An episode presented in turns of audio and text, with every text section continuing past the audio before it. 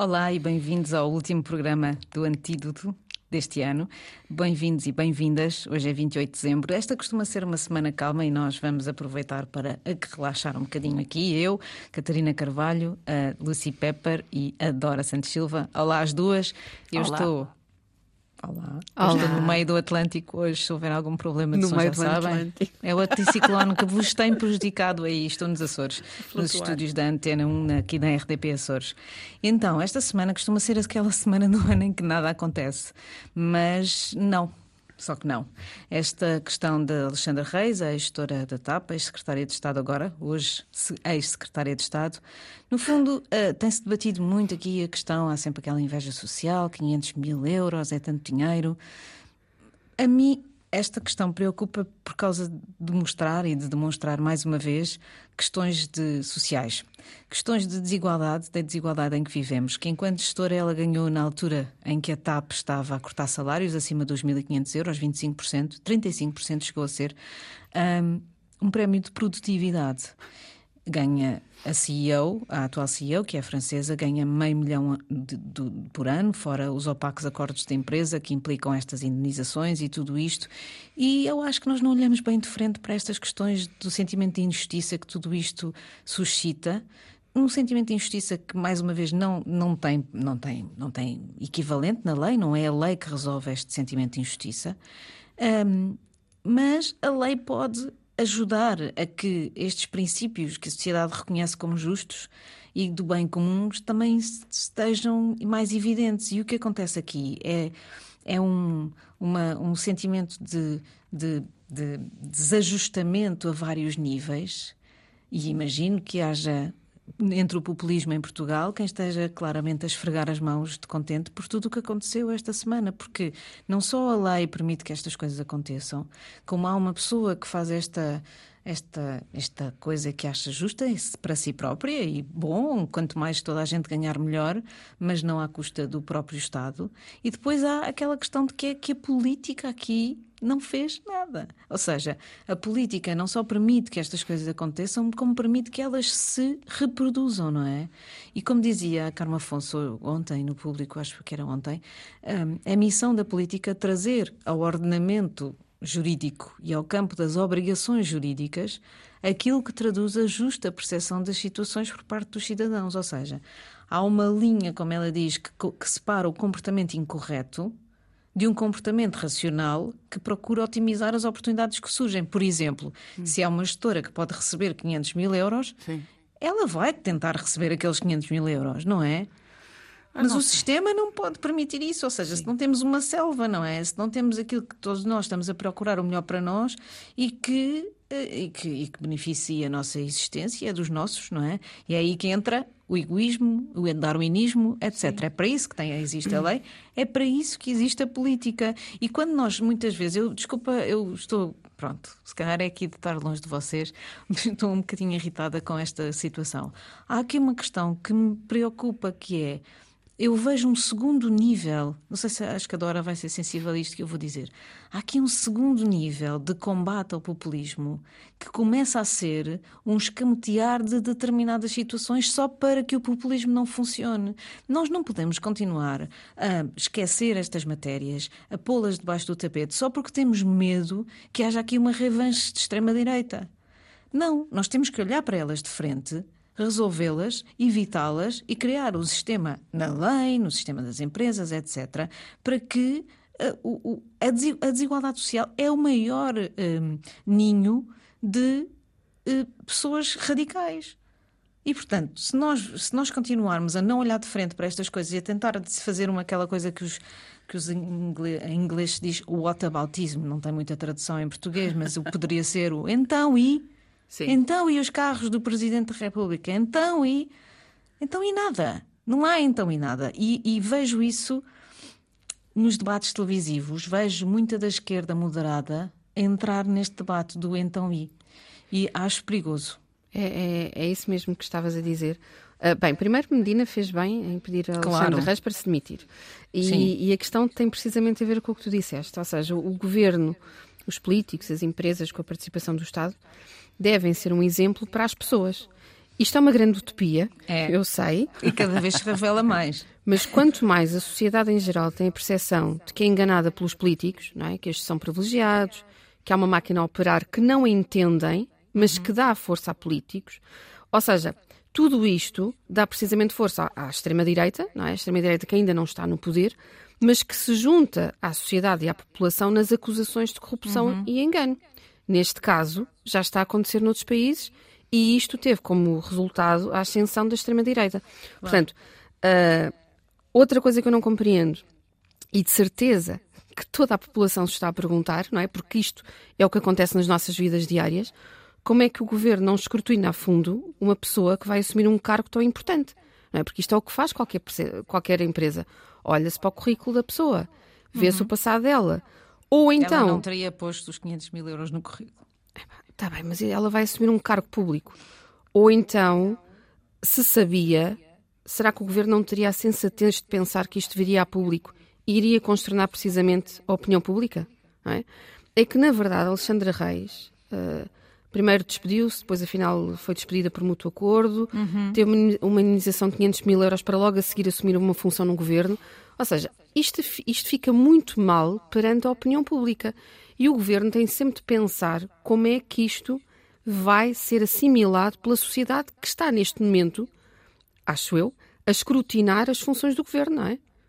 Sim, e depois também há a questão da bolha. Eu, eu acho que esta, esta ideia da bolha é uma ideia que perpassa por toda a sociedade contemporânea. Hum. É, é a bolha do governo e temo que um governo de nunca disse isto, mas agora vou dizer. Temo, começo a temer que um governo de maioria absoluta e a questão do habituem-se não seja totalmente benigna, ou seja, que haja aqui uma bolha. Ou seja, Sim. imaginem, o, o, quando se tem um governo que é de minoria, inevitavelmente é pior para a estabilidade de, de, das políticas. Sim. Porque um governo de maioria pode fazer o que quer e estar mais transparente tudo o que quer fazer e tudo o que pretende fazer na sociedade. Um governo de maioria pode de facto ter uma bolha. Uma bolha, uma bolha Sim. psicológica. Sim, é isso, porque eu, eu quero saber onde estão as, as suas consciências nisso. As uhum. pessoas que ganham, vou, ah, eu vou ganhar uma, um salário de meio milhão este ano, ou uma indemnização de milhão para sair, etc. Um, e eles contam-se como, como socialistas. Como? Eu não, não percebo onde é que estão os seus corações nisso. Estás a ver? Um, ou seja, é, é, ou é porque vivem nessa bolha, nessas uhum. bolhas, porque fecham-se mesmo um, os ouvidos e os olhos ao, à sociedade em geral, claro. que é vergonhoso. Uh, e triste e não deviam estar lá como, é, nessas sim. Eu, aqui a questão, como disse a Dora, é o que define, é o que distingue Sim. a política do sistema capitalista. Pois. A política não pode ser um sistema capitalista. E porquê que a TAP é uma fonte de tantos problemas? Sim. Porque a TAP cruza estes dois pontos. Já, foi Sim, o, é já foram os bancos que foram que E foram também porque é uma empresa muito grande e parece infraestrutura. Não é só uma empresa Exato. grande, é uma, faz parte da infraestrutura e por isso, por isso toda uhum. a gente, também sendo gulosa, também as pessoas não podem imaginar um mundo sem TAP como um pois. mundo sem uh, a caixa, etc. Estás a ver? As pessoas um, prolongam as vidas ou as, as, os hábitos desse, nesses uhum. sítios ou ignoram-nos uhum. um, por ser uma, uma instituição. Como se fosse uma, uma estrutura. Como, lá está, como tu dizias, uma, tu, tu usaste uma palavra, como se fosse a, a rede elétrica. Yeah, não é? é isso, exatamente. É e, uma commodity. Sim, mas eu estou preocupado com outra coisa, não sei se, se pensam isso ou não, mas nesta. Um, a notícia uh, de Alexandre Reis nos últimos 24 horas, é, cada notícia, todas as notícias são sobre isso. E é importante, eu concordo que devia ser. Mas eu estava a tentar lembrar que quando foi a última vez que ouvimos isso do, de, um, de um homem a ganhar muito dinheiro para nada. Eu só porque eu sei que há imensos homens, imensas pessoas, mas em maior parte são homens, a ganhar muita massa, 10, 20 mil euros ou mais por mês só por assistir uma reunião de vez em quando, se estão no board de uma de empresa ou qualquer uhum. coisa. É verdade. Um, também é vergonhoso, especialmente num país em que a maior parte das pessoas não ganham bem um, a desigualdade está a crescer, a diferença entre alto e baixo está, está a aumentar e fechamos os olhos a isso. Dizes que isto aconteceu também Sim. para Elsa. Eu não, eu neste caso não, não sei o que é que a Dora pensa. Eu não entro nessa conversa neste caso. Sim. Até porque acho que é um caso interessante em que isso não acontece. Acho hum. as, as, as, o discurso de ódio na, nas redes sociais e yeah. questões físicas acentuadas yeah. nas conversas de café, que são as uhum. redes sociais, neste momento, sim. Certamente, se um homem fosse mais gordito, ou menos cabeludo, ou yeah. tivesse um. Sim, esse fica pior por ser mulher. Mas sim, aí também, há, sim, talvez claro, estou é a sentir dobro. mais isso. É, eu espero sim, que ela não sim. esteja a ler as redes não, sociais. Sim. Eu também Pronto. espero que não, porque sim. de facto é muito certo. desagradável. É. é muito, e isso está estudado, não é? As mulheres são alvo de maior parte dos Sim. insultos, nomeadamente em relação a, a características físicas.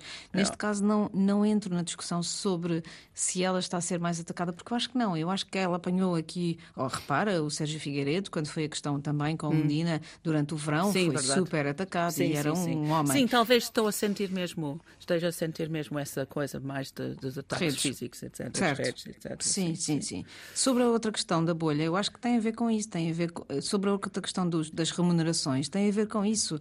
O, o, as pessoas cá fora na rua e um jornalista transita muito entre estes dois lados, entre o lado de, dos poderosos que são os poderosos do dinheiro. E quando a Dora fala da política aqui, eu acho que é extensível ao, ao capital, não é? Uhum. Às, às, às, empresas, à, à, gestão, à gestão financeira, é tudo isso, não é? E, e o, o, que, o que eu sinto é estas pessoas vivem nesta bolha, decidem para si próprias o que querem ganhar e uh, não há qualquer preocupação, porque lá está, nós vivemos 80 anos e a nossa finitude Sim. é isto é um pouco filosófico, mas a nossa finitude conduz ao egoísmo social.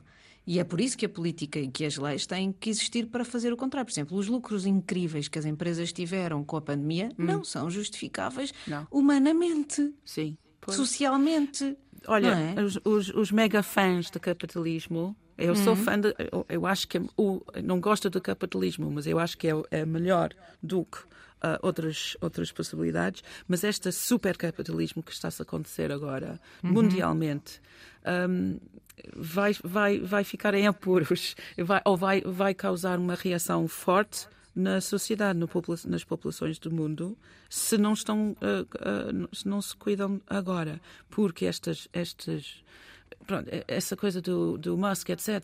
Uhum. 40, 44 mil milhões só para comprar uma coisinha um, que não, mesmo não existe. É absurdo.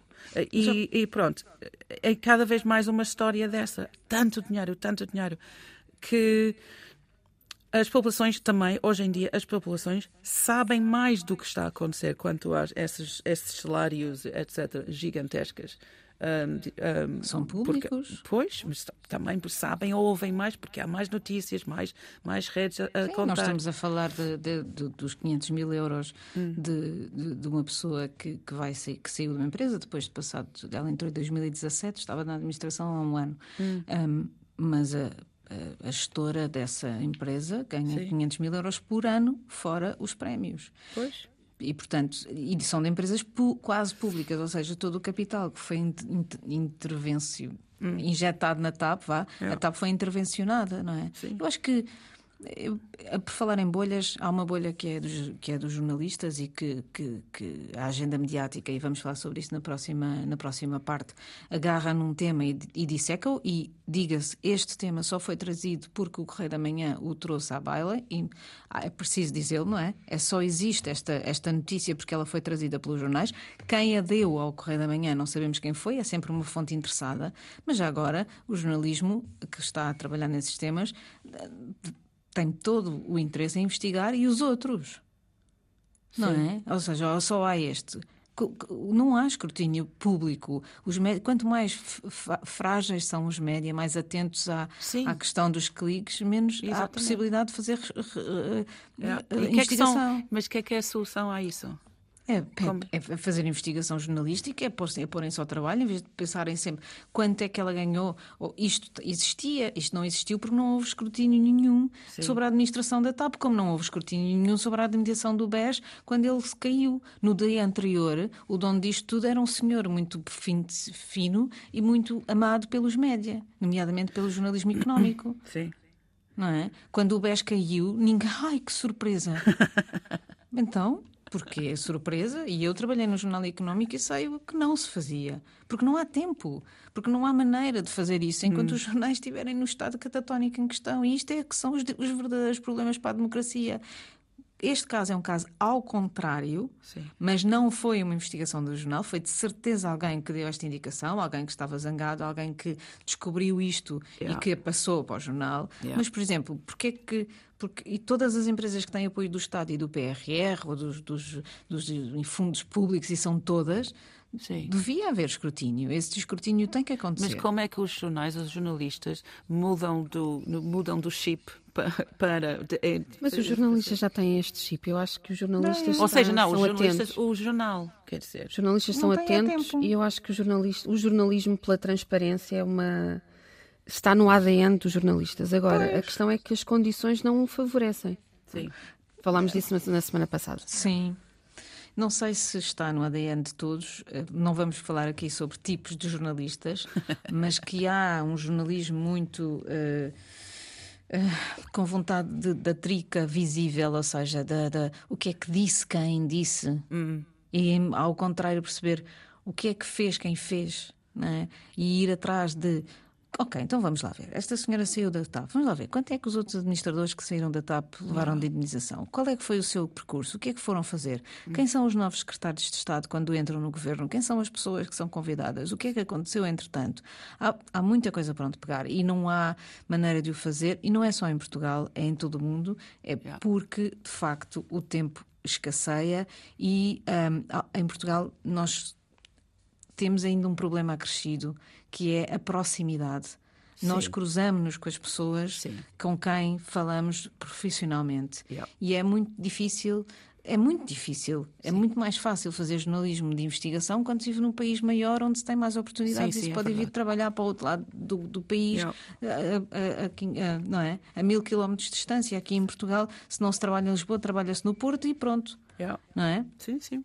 É verdade, porque em Londres podes perder, podes te perder e nunca ver, nunca ver o, o político com, de, com de quem? que estás a falar. Exato. Uh, sim, e aqui é, és... em Lisboa é impossível, sim, sim. E agora, uh, uh, e não, isto não se resolve com consórcios de jornalismo de investigação, Dora. Isto resolve-se com, com, um pensamento comum nos jornais, e, e, em todos os jornais e em toda a comunicação social. Sim, falaste no consórcio de jornalistas de investigação mas eu acho que tem que começar também por aí. Os consórcios a nível europeu são uh, uma ótima forma de fazer precisamente este escrutínio que no dia a dia não é possível fazer. Aqui neste caso foi o Correio da Manhã que fez o escrutínio, é preciso dizê-lo, não é? Sim. Este é um caso em que vale a pena as pessoas perceberem como os jornais são importantes. É um ótimo uh, marketing para os mídias. eu tenho pena que vocês estejam a fazer esse, eu sei porque é que estão. É porque é o Correio da Manhã que tem um road track de muitas, um, muitos problemas de, de, de Muitos, ainda ontem não, não foi. É não, não, é não, verdade, ainda é... ontem uma jornalista foi, foi, foi condenada por, por difamação. E, portanto, sim, é o Correio da Manhã que não faz tudo bem, mas neste caso fez, certo? Certo. Pronto. E agora vamos uh, ao trânsito, que é pouco, mas ainda há, e, e já voltamos. Olá e bem-vindos e bem-vindas de novo ao Antídoto, o último deste ano. Uh, comigo, Catarina Carvalho, está a Lucy Pepper e a Dora Santos Silva. Olá, as duas aí no continente, eu estou nos Açores a gravar este programa. 2023 aproxima-se a passos largos e, e será um ano de grande incerteza há questões macroeconómicas, há questões, há crise, há uma crise de inflação, etc. Há questões geoestratégicas que continuam por definir, apesar de haver lives de esperança na guerra da Ucrânia. E há coisas interessantes, vão abrir mais 75 hotéis em Portugal. Isso é muito Enfim. interessante. É interessante porque mostra o modelo económico que nós que, que ah. estamos a. Enfim, já falamos sobre isso um bocadinho. E temos também a luta das ucranianas, das afegãs, das ucranianas e das iranianas, eu queria dizer iranianas, iranianas, afegãs, temos a luta das iranianas, das afegãs e das ucranianas. E a, a, a Lucy uh, estava há bocado a lembrar-se de todas as coisas tão grandes Sim. e que, Olha, que, aconteceram neste ano energético? Ontem eu estava a pensar, o que é que aconteceu este ano? Eu não uhum. me lembro de nada, porque uhum. obviamente temos a guerra uhum. e temos Elon Musk e, e, a rainha. É as únicas coisas que eu consegui lembrar. E fui, fui, à, fui à procura de que é que tinha acontecido em 2022. Um, havia eleições ao início deste ano, tinha esquecido pois. completamente. Um, as cheias não, não foram só em Portugal, mas em Paquistão, aquelas terríveis, e, mas também em China, uhum. uh, que eu tinha esquecido. O Salman Rushdie foi atacado e quase morto. Ainda está numa condição muito má. Um, monkeypox, a próxima pandemia que não, não aconteceu. Um, essa era, estava de volta deste ano. E um, o presidente da Sri Lanka saiu de, do, do, do palácio por causa dos protestos e chegamos aos 8 mil milhões uh, residentes do mundo. Um, também coisas importantes outras um, era que a NASA lançou aquela nave para um, divertir o divertir mas tirar o mudar o trajeto daquela daquela asteroide uhum. Dimorphos, que era super Nessa importante. Não lembrava nada. Não, não porque eu não, não cheguei a falar, não sei, falamos uhum. disso no programa. Mas um, tantas coisas, é sempre assim, no fim do ano, eu só, só, só me lembro das coisas do último, do último mês. Um, é incrível quantas coisas importantes, super importantes acontecem e não, não damos muita atenção essa, ou seja, graças a Deus para aquelas listas intermináveis no, cada ano nos jornais, etc. Sim. Eh, os 10 qual, qualquer coisa uh, do ano. As 10 figuras do ano. Exatamente. quem morreu, ano. quem nasceu. Um, o Winter Olympics também, os, os Olímpicos do inverno também. Esqueci-me completamente. Então, um, era só para vos lembrar umas coisas que esquecemos todos. Uhum.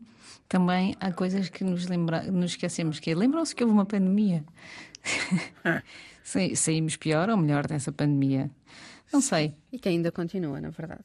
É verdade, e na China estava, estava há pouco a ver uh, como é incrível que um, na China estava, eles estão numa fase que é como se fosse a nossa fase em dezembro do ano de 2020. Sim. Uhum. E, portanto, quando nós achávamos que já tudo tinha mais ou menos passado, mas que não tínhamos vacinas, toda a gente resolveu juntar-se ah. pelo Natal e pronto, de janeiro foi aquela desgraça. Mas isso já foi há Sim. dois anos. E não, e não vamos saber durante muito tempo se a maneira em que tratamos a pandemia ajudou, abrandou, uh, fez mais, fez pior, fez melhor. Nós não costumamos falar de coisas pessoais aqui neste programa, mas eu hum. sinto que depois da pandemia houve um afastamento das pessoas. Ou ah. seja, eu, eu, acho que as pessoas estavam com muita vontade de juntar-se, hum. juntaram-se, recebemos imensas mensagens de Natal. Sim. Este ano Sim. É como um balão de oxigênio que se abriu e. Por e... mim foi um alívio a pandemia em algumas situações. Porque... Sim, mas eu estou a falar do pós, ou seja, eu Sim. acho que os efeitos no mundo, como tu dizias, e sobretudo na, na, na, saúde das pessoas, e não, não gosto daquela palavra saúde mental, embora hum, seja sim. o que se usa, sim. mas da sanidade das pessoas yeah. e da, da, da, felicidade, do bem-estar, uh, acho que eh, não, não saberemos os efeitos disso. Não, a, a, eu acho que vai, vamos, vamos lentamente voltar ao o que, é, o que era mais ou menos normal. Nunca vamos chegar ao exatamente como era, obviamente, mas eu acho que ao longo do tempo, mas este ano também, porque era, este ano era praticamente pós-pandemia, uhum. mas ainda estamos a, a, sofrer as outras coisas, as outras crises, de, de, de crise financeira, a, a guerra no, na Ucrânia, etc. Estamos, é, é tanta coisa. Nunca, não, não tivemos a pandemia e depois um ano ok, fantástico. Não, logo uhum. acabou praticamente, Sim. começou a uhum. Ucrânia. Uhum. Um, e, e, pronto, e eu acho que resto, vai, é? tudo vai levar uh, um tempo. Vemos o uh, depois da guerra, Primeira Guerra Mundial. Um, esta acabou em 1918. 18. Durante e logo e no fim desta também houve outra pandemia e houve a revolução russa etc muitas coisas. E levou anos para o mundo uh, estabilizar outra vez. Por isso se calhar Paciência. Sim, este ano eu acho que é, eu escolhi uma figura do ano. eu sei que nós não vamos todas escolher figuras do ano, mas já que estamos neste, nesta. Há muito tempo que já não faço isso, que já não estou num jornal grande para escolher aborrecidíssimas figuras do ano. então, figura sempre as mesmas. Hã? Escolhe lá a figura do ano. Eu até aposto quem, sei quem é. Ah, eu vou escolher o meu, o meu uh, querido Dino de Santiago. Yeah. Pronto, você já sabia. Não, porque é verdade que ele faz a diferença num país que precisa claramente de se uh, reajustar a respeito da raça, a respeito do seu passado colonial. Um país precisa de olhar de frente para isto sem uma raiva e ele mostra que é possível. Ele criou o site Lisboa Crioula, criou um movimento Lisboa Crioula. Ele veio de um bairro degradado de, de Quarteira e não é um, um privilegiado negro, como se costuma dizer, ah, os negros privilegiados acham que não há racismo. Claro que, que sim, claro que ele acentua isso tudo. A sua luta pela saúde mental, falando a toda, abertamente dos problemas que tem, em assumir a, o sucesso que tem. E esta ideia de que se pode conciliar em vez de hostilizar, que se pode juntar em vez de afastar e, e de dizer e de fazer isso através de uma abertura e empatia grande com os outros é uma coisa que eu acho que faz falta nesta junção em Portugal. E há tanto, há tanto mal. Na mensagem, ainda há pouco tempo, falámos dos jovens negros, filhos de cabo-verdianos e guineenses, que, sobretudo, que não têm nacionalidade nenhuma, que não são nem cabo-verdianos, nem guineenses, nem portugueses, e que vivem uma vida, como vocês todos imaginam, pelas metades ou por um terço, porque não podem arranjar um emprego, não podem fazer um exame para a faculdade, não podem ter uh, segurança social. E tudo isso, há tanta coisa má hum. que é bom que haja uma figura Sim. que apoio, apoio a tua pelo escolha. Bom, pelo bom. Sim. E o sucesso que ele teve este ano, os concertos todos que fez, na Gulbenkian, televisão, exatamente a Lisboa Crioula na Gulbenkian, onde ele trouxe à Gulbenkian gente que nunca provavelmente estaria lá se não fosse ele. Essa junção, essa união, é por isso que eu mando aqui um beijo para ele e, e dizer que ele é para mim a figura deste ano. Boa. E vocês? Um, para mim, 2020. É, não é preciso falarem da figura do ano, vá. Não vamos fazer isto um programa. Não, eu não tenho todos os jornais. Eu acho que para mim 2023 tem de ser um ano de soluções. E, e lá está, na sequência de, das tuas figuras, acho que tem de, de ser um ano de curadoria pessoal. Uh, o que queres dizer com isso? Ui. Curadoria, ou seja, de seleção. Muitas vezes hum. os, os meus alunos perguntam-me como é que podem manter-se atualizados se há tanta informação. Uhum. E eles têm razão. E a solução é precisamente fazer uma curadoria de fontes. Ou seja, o, o que é que eles seguem, o que uhum. é que uhum. eles leem, porque na verdade o excesso também nos torna procrastinadores. Não sei se sabem, sabem o que é que é procrastinar, é ah, adiar. Ah, é? Sim, sei muito e... bem. Nós somos profissionais disso. então. E, e, é um facto porque muitas vezes ficamos impotentes perante tanta coisa para, para escolher, não é? Estamos uhum. sempre a fazer aquele scroll numa espécie de letargia. Uhum. É como se nos convencêssemos, e há muita gente que, se, que está convencida disso, que todos os problemas são resolvidos se marcarmos reuniões sem objetivos. É? A reunião é o próprio objetivo. Ou se passarmos os olhos 50 vezes pelas redes sociais. Ou se lermos 30 notícias sem realmente percebermos o que está lá escrito. Portanto, uma das regras de ouro é ouvir e ler quem nos requer realmente dizer alguma coisa. Sim. Em linguagem acessível e não seguir quem escreve ou fala para o seu umbigo ou porque há muitos, há muitos especialistas, há muitos colunistas e há muitos jornalistas que escrevem e que ainda falam para o seu próprio umbigo. Felizmente, já há muitos projetos jornalísticos que querem realmente uh, ouvir outras pessoas e querem realmente dizer-nos alguma coisa. E, portanto, acho que devemos escolher, e isso também, também passa pelo, pela escolha dos nossos colegas e amigos, não é?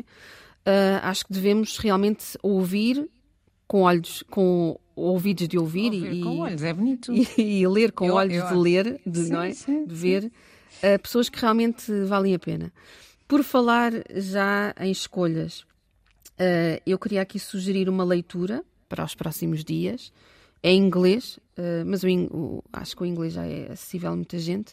O Nieman Lab, que é um laboratório na área dos média, financiado pela Fundação Nieman, pergunta todos os anos a profissionais e académicos de todo o mundo quais são as suas previsões para o ano seguinte na área do jornalismo e dos média. E as previsões para 2023 já estão publicadas. Portanto, podem ir ao Google, escrevem Nieman Lab Predictions 2023 e aparece-vos logo. Uh, eu seleciono apenas uma, senão não saímos daqui hoje. Uh, é uma previsão da Megan Lucero, fundadora do People's Newsroom, e do grande Shirish Kulkarni, que é um jornalista investigador britânico. E eles dizem precisamente que o jornalismo não somos nós, o jornalismo de amanhã pertence aos que foram excluídos, prejudicados e desprezados pelos média e pertence às comunidades que precisam de mais voz. Para estes jornalistas, a crise do jornalismo tem a ver também com a perda de confiança, porque quem faz as notícias e gera a indústria são pessoas que representam precisamente uma proporção mínima da população. Caucasianos, classe média ou alta instruída. E é impossível para eles representarem a verdadeira riqueza e diversidade da sociedade se só eles é que fazem as notícias. É verdade. Deixa-me interromper. Sim. Deixa-me interromper para dizer isto outra vez.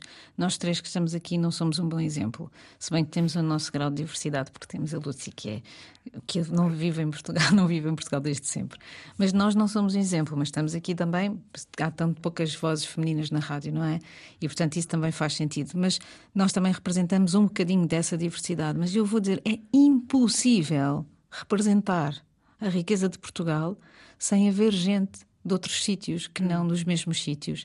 E há um ponto super importante nisto que é enquanto o jornalismo não tiver uma política de diversidade e que olhe de frente para estas coisas. E Portugal tem muita mania de não olhar e de desprezar estas matérias. Não tem a ver com nenhum tipo de politicamente correto. Tem a ver com. Há uma quantidade enorme da população hum. que simplesmente não se identifica. Sim, não se vê. E, e, e, sim, e há partes da, da, da, mídia que onde se vê são, são reproduzidos e representados como povinho e Sim. Eh, gente Exato. Baixa, é Exato. muito triste. Este realmente este faz-me tão ah, perder, a, perder a cabeça muitas vezes. Mas isto Sim. passa por não ter só pessoas diversas na, na redação. Passa também por não estar sendo dependente das elites como fontes. É? Claro, é? exatamente. Uh, aliás, esta ideia já está presente num livro espetacular que eu também recomendo, que toda a gente devia ler, não apenas jornalistas, chama-se de Journalism Manifesto, ou seja, o Manifesto do Jornalismo, foi escrito pela Barbie Zelizer, por Bukowski e Anderson. E eles dizem precisamente que o jornalismo tem de sofrer uma revolução, revolução e estar menos dependente das elites. Quando se fala de elites, são as fontes elitistas, as fontes do governo, as pessoas é que, que, já são claro. opinion leaders. Temos que é dar é voz às. Bolha. Isso também ajuda a bolha. Exato. É? Bem, um, vamos para o final deixar aqui um, também mais uma, embora não seja a nossa figura do ano, deixar aqui, não é impossível falar de Portugal contemporâneo, sobretudo de Lisboa contemporânea, sem falar do António Mega Ferreira, que inventou a Expo como ela era, mas sobretudo que inventou a Expo como ela passou a ser.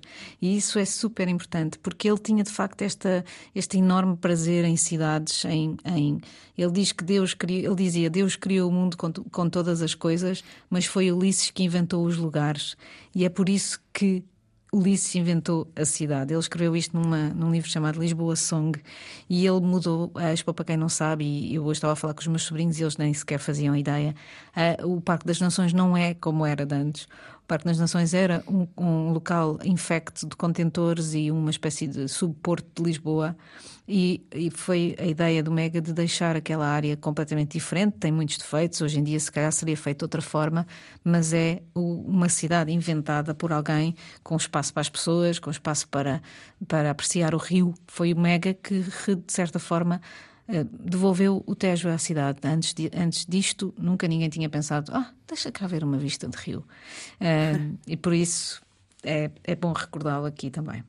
Sim, a Patrícia Reis escreveu ontem num artigo, não, há dois dias, aliás, uhum. num artigo da Sapo, que Mega Ferreira era um tudólogo, no uhum. bom sentido, porque gostava tanto de Massive Attack como de Barre, e eu acho que o grande legado dele é que também nos passou essa visão democrática com, uhum. com a alta e a baixa cultura, porque ele fundou tanto a revista Ler e Oceanos, como foi colunista da Egoísta, chefe de redação do, do JL, do Jornal de Letras, Artes e Ideias, e passou por todos os outros órgãos de comunicação social mainstream, desde o Público, Expresso, Visão, Independente, DN, Diário Económico, RTP, nem sei se me esquecer de alguma coisa. Para escrever para o DN e tínhamos almoços frequentes num restaurante chamado Par, ali em, em, em, ao pé do Palácio da Ajuda. Tínhamos que ir embora. Uh, até para o ano, deixo-vos com, com a Lucy e a nossa canção. Bom ano para todos, bom ano para vocês, miúdas. Bom, Bom ano, ano, Catarina. Para acabar hoje, temos um tema leve e otimista para fechar um ano com estes dias escuros e ainda está a chover e hoje temos nevoeiro e estamos cansados depois deste ano turbulento. Esta é de 1976 e é a minha sugestão para o ano, o título Let Your Love Flow, dos Bellamy Brothers. Tenham um Happy New Year. Feliz 2023.